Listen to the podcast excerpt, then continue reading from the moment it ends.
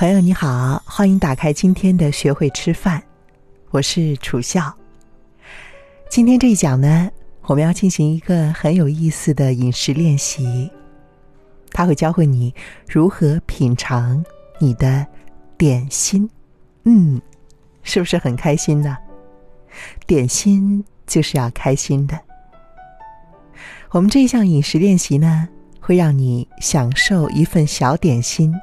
并且觉察和腹部饱足感相对的身体饱足感。现在你可以准备好学习察觉身体饱足感的感觉。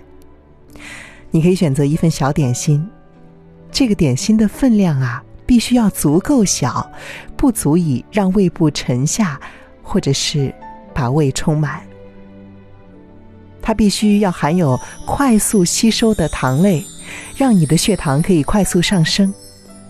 你可以选择巧克力棒、两块饼干、一杯柳橙汁儿等等，或者你也可以以总量达到一百五十到两百大卡作为目标。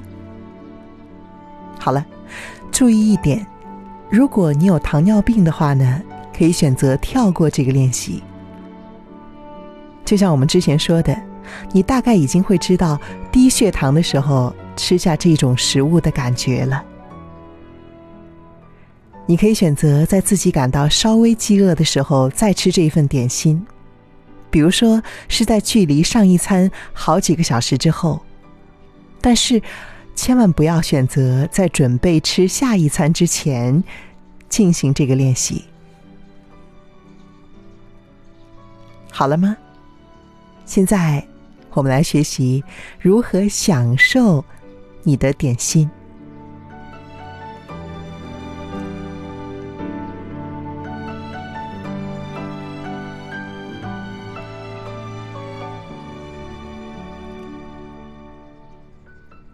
第一，将点心放在面前，闭上眼睛，静坐。第二，在感到专注之后。开始察觉身体的感觉。目前你的生理饥饿感分数是多少？你是如何知道的？觉察所有让你做出这个判断的因素。第三，接着把一半的点心吃或是喝下，然后检查你的腹部饱足感。检查他的分数。这次呢，和白开水练习不一样，你可以先稍等五分钟，十分钟更好，然后啊，再继续把剩下的点心吃下。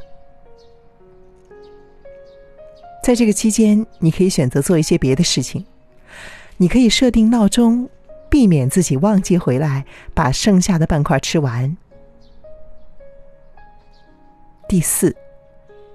再次检查，利用静坐，看一看自己的体力、情绪、整体舒适感有哪些变化，饥饿感有哪些变化，你的腹部饱足感现在是几分？以同样的十分量尺，你是否能够发现身体饱足的感觉呢？请记得，二者是不一样的东西。当糖分被吸收，你的身体饱足感增加；但是随着点心或是饮料排出胃部，你的腹部饱足感反而下降。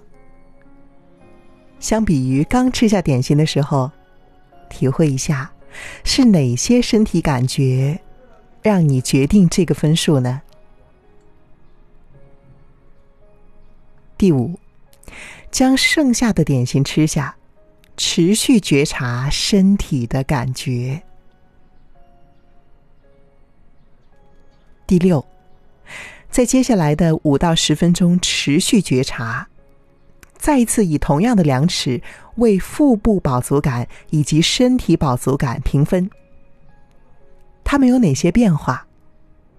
这小分量的食物会如何影响你的整体感觉、情绪和满足感？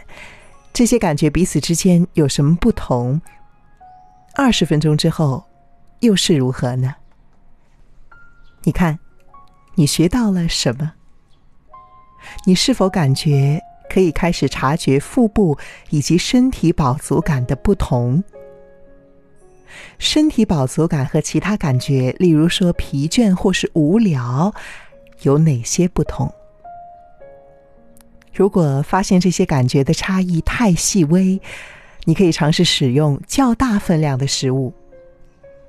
大餐之后的饱足感特别明显，在用餐之后的二十分钟甚至是更久，还将持续存在。腹部饱足感会在食物从胃部排空之后慢慢消失，但是身体饱足感仍然明显，而且它并不是饥饿的相反。持续练习一段时间之后，你就能够分辨这之间的差异了。好了，今天我就为你分享到这儿。不知道你选择的是什么点心来做实验呢？很希望能够看到你的留言。我是楚笑，顺便说一下，我的个人微信公众号呢，就是我本人的名字。你可以在那里发现更多的宝藏，也可以在那儿和我直接取得联系。期待着认识你，祝你成功。